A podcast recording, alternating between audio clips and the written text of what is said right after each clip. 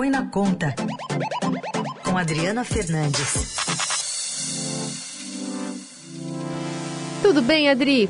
Bom dia. Tudo bem, Carol, tudo bem? Bom dia, ouvintes da Eldorado. Vamos falar um pouquinho ainda mais sobre o Bolsa Família. O presidente está é, numa incursão aí falando para alguns veículos menores, especialmente no nordeste do país.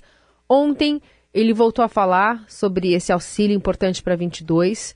Ele disse o seguinte: no momento vivemos ainda um auxílio emergencial mais baixo, mas estamos aqui é, ultimando esforços e estudos no sentido de dar um aumento de no mínimo 50% para o Bolsa Família, podendo chegar até 100%, né, para se preparar ou preparar o Brasil para voltar à normalidade.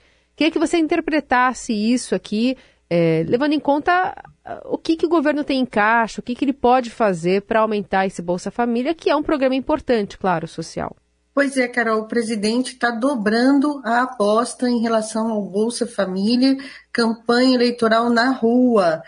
Ele conta com é, medidas que estão sendo preparadas, uma delas é uma proposta de emenda constitucional que vai diminuir, adiar o parcelamento de despesas com adiar o, o, o pagamento de despesas com precatórios, que são essas dívidas que já foram, dívidas com a União que já foram decididas pela Justiça. E essas dívidas, a, a fatura chegou muito alto, 89 bilhões de reais esse ano, e o governo está achando um jeito de diminuir, parcelar esse valor, e além disso, vai sobrar aí, ele além do que ele estava prevendo, 54 bilhões, veio 49, veio 89, ele vai dar um jeito de aumentar esse espaço para espaço no orçamento, parcelando um volume maior do que ele estava esperando pagar no ano que vem. Tudo isso construído para o Bolsa Família, a narrativa que o presidente antecipou ontem é de que essa PEC é importante para garantir esses 400 reais de valor do benefício. É, mas, enfim, é, é importante tal. O governo aposta todas as fichas nela. Não tem plano B, né, Adri? Tem, tem. Ele está apostando nessa PEC, sim. Uhum. É, e com esse discurso para os parlamentares, se, se os parlamentares votarem contra a PEC, e vai dar mais folga para ele gastar no ano de eleição é porque ele vai dizer é que os parlamentares são contra o programa social, Exato. contra o aumento da transferência de, de renda para a população mais vulnerável que ficou, é, a, ficou prejudicada, perdeu, perdeu renda, está sem trabalho é, por conta da pandemia. É um discurso difícil de, de, dos parlamentares não votarem a favor da PEC, porque a despesa realmente é muito alta, mas ele se aproveita desse parcelamento, desse adiamento que muitos economistas uh, chamam de uma pedalada fiscal para conseguir mais espaço no orçamento para essas políticas eleitoreiras. É, e, e como é que o Congresso está vendo isso, Adri? Você falou dessa pressão, de fato, né? Muitos, inclusive, é, trabalham pelos seus redutos eleitorais, é, podem estar até disputando algum cargo na eleição ano que vem, mas é, há, um, há um apelo popular para se ter uma bandeira importante ali para jogar nas ruas é, a partir de 2022. Como é que o Congresso está é, se movimentando a partir dessas falas muito otimistas, digamos assim, do presidente da República?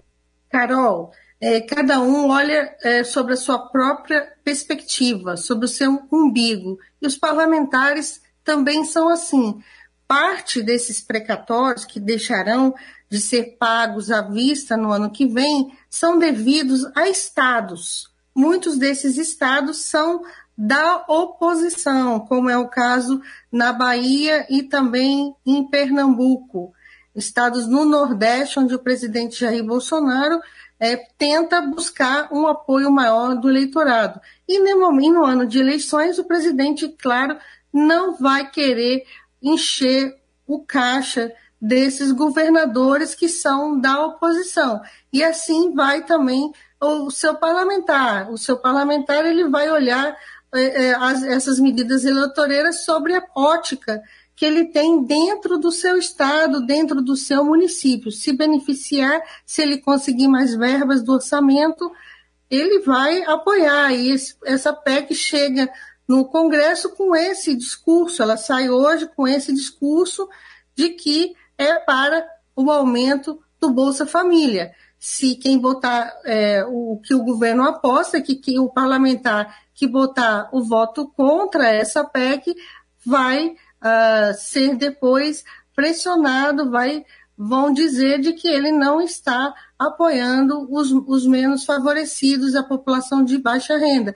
É um discurso muito forte, por isso o Centrão, que está com Jair Bolsonaro, aposta na aprovação da PEC e o presidente tem falado isso ao longo dos últimos dias sobre a necessidade de aprovação dessa proposta de emenda constitucional para garantir o Bolsa Família, um discurso to todo muito amarrado, né? Todo como também é o projeto do imposto de renda, que reforma o imposto de renda, que o, que o governo amarrou a aprovação dele para dar o Bolsa Família, porque a lei brasileira, a lei fiscal, a lei de responsabilidade fiscal, diz que se você amplia um programa ou cria um novo programa, como vai ser o caso do Bolsa Família, você precisa garantir compensações permanentes. E o governo atrelou essa compensação a uma medida que está dentro do projeto de imposto de renda, que é a volta da tributação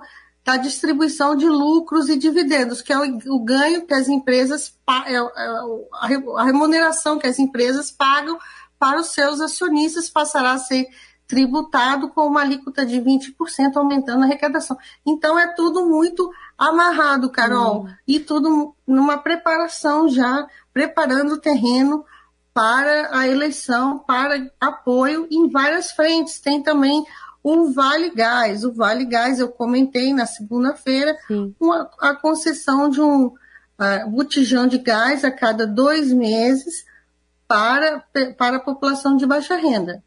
Eu lembro aqui que o próprio presidente Jair Bolsonaro, quando era deputado, era um crítico feroz do Bolsa Família e também dessas políticas uh, de assistência social. O mundo gira o mundo gira. É, aliás, é, para o nosso ouvinte lembrar, esse pacote que o Madrid está falando aqui, ele tem muitos itens, né? Todos com essa pegada aí bastante é, popular. Tem o Bolsa Família, tem o pacotão de emprego com bônus ali de 550 reais para qualificação de jovens informais, o gás, que a Adri mencionou, é, o aumento da faixa do, do imposto de renda, desoneração do imposto pago pelas empresas, medidas de desoneração do diesel, reajuste do salário do servidor está aqui. E aquele programa de refinanciamento de dívidas tributárias, o Refis, que você sempre fala para a gente que é bem importante nessa conta, né, Dri?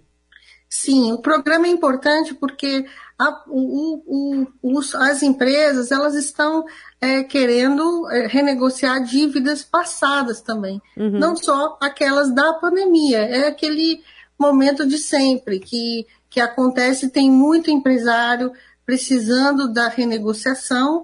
A pandemia deixou empresas aí numa situação muito difícil, mas tem outros empresários que estão ah, que, que não tiveram problemas, na, pelo contrário, na pandemia, setores da, que na economia é, melhoraram ah, o seu faturamento, mas querem entrar nessa onda de ah, parcelamento, pegando dívidas antigas e também tendo perdão é, perdão, descontos, né, na sua dívida. E é o mesmo é o mesmo script que a gente tem visto na véspera da eleição.